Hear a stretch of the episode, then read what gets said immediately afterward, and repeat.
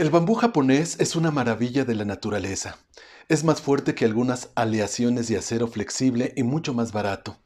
Llega a alcanzar hasta 32 metros de altura, pero esto no es lo más sorprendente.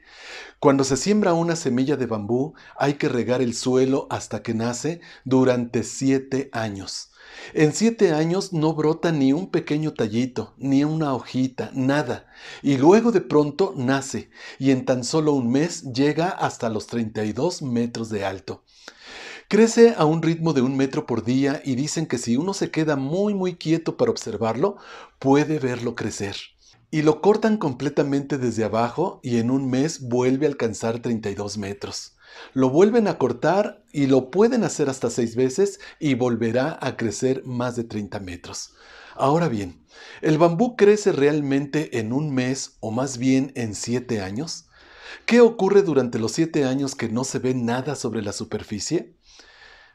La verdad es que el bambú está echando raíces y creciendo hacia abajo para que cuando brote se desarrolle fuerte y crezca hasta donde tiene que crecer.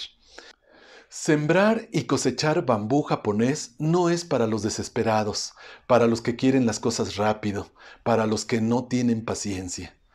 ¿Sabe que esto nos enseña una hermosa y grande lección de fe? Nos enseña cómo alcanzar el éxito en la vida y también cómo alcanzar las bendiciones de Dios. La palabra de Dios para nosotros hoy está en Hebreos capítulo 10, versículo 36 porque la paciencia les es necesaria para que, después de haber hecho la voluntad de Dios, obtengan la promesa. El escritor de Hebreos nos dice que la paciencia es la clave para obtener las promesas de Dios. La paciencia es necesaria para echar raíces hacia abajo cuando lo que queremos es crecer hacia arriba. Pero una vez que hemos echado raíces fuertes, podemos crecer.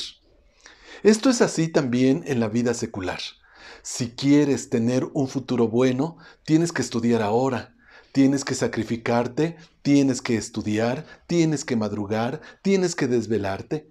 Y un día veremos que tienes un buen trabajo, un buen sueldo, una hermosa familia a la que no le falta nada en lo económico, pero fueron necesarios algunos años de paciencia y crecimiento antes de ver coronados esos esfuerzos.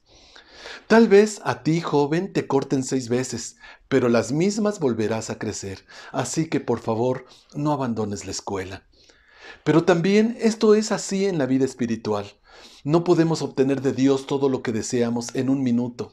En muchas ocasiones tenemos que crecer primero interiormente. Otras ocasiones tenemos que orar durante un buen tiempo, tal vez semanas o meses o incluso años. Los que anhelan servir a Dios de lleno algún día tienen que saber esto. Son necesarios algunos años de crecimiento hacia abajo antes de que veas el crecimiento hacia arriba. Moisés creció hacia abajo 40 años como pastor de ovejas antes de ser el libertador de Israel. José el soñador creció 13 años en la oscuridad de una cárcel antes de ser el gobernante de Egipto. David creció 13 años en el desierto perseguido por Saúl antes de ser el gran rey de Israel. San Pablo creció 14 años en el desierto de Arabia antes de llegar a ser el gran apóstol a los gentiles.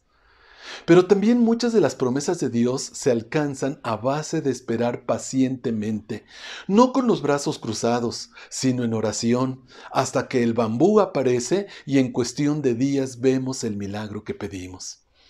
En el primer libro de los Reyes capítulo 18 versículos 42 al 45 hay una hermosa historia. Leámosla.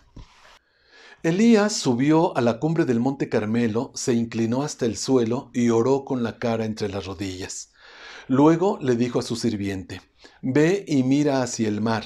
Su sirviente fue a mirar y regresó donde estaba Elías y le dijo, No veo nada. Siete veces le dijo Elías que fuera a ver. Finalmente, la séptima vez su sirviente le dijo, Veo una pequeña nube como del tamaño de la mano de un hombre que sale del mar. Entonces Elías le gritó, Corre y dile a Acab, sube a tu carro y regresa a tu casa, si no te apuras la lluvia te detendrá.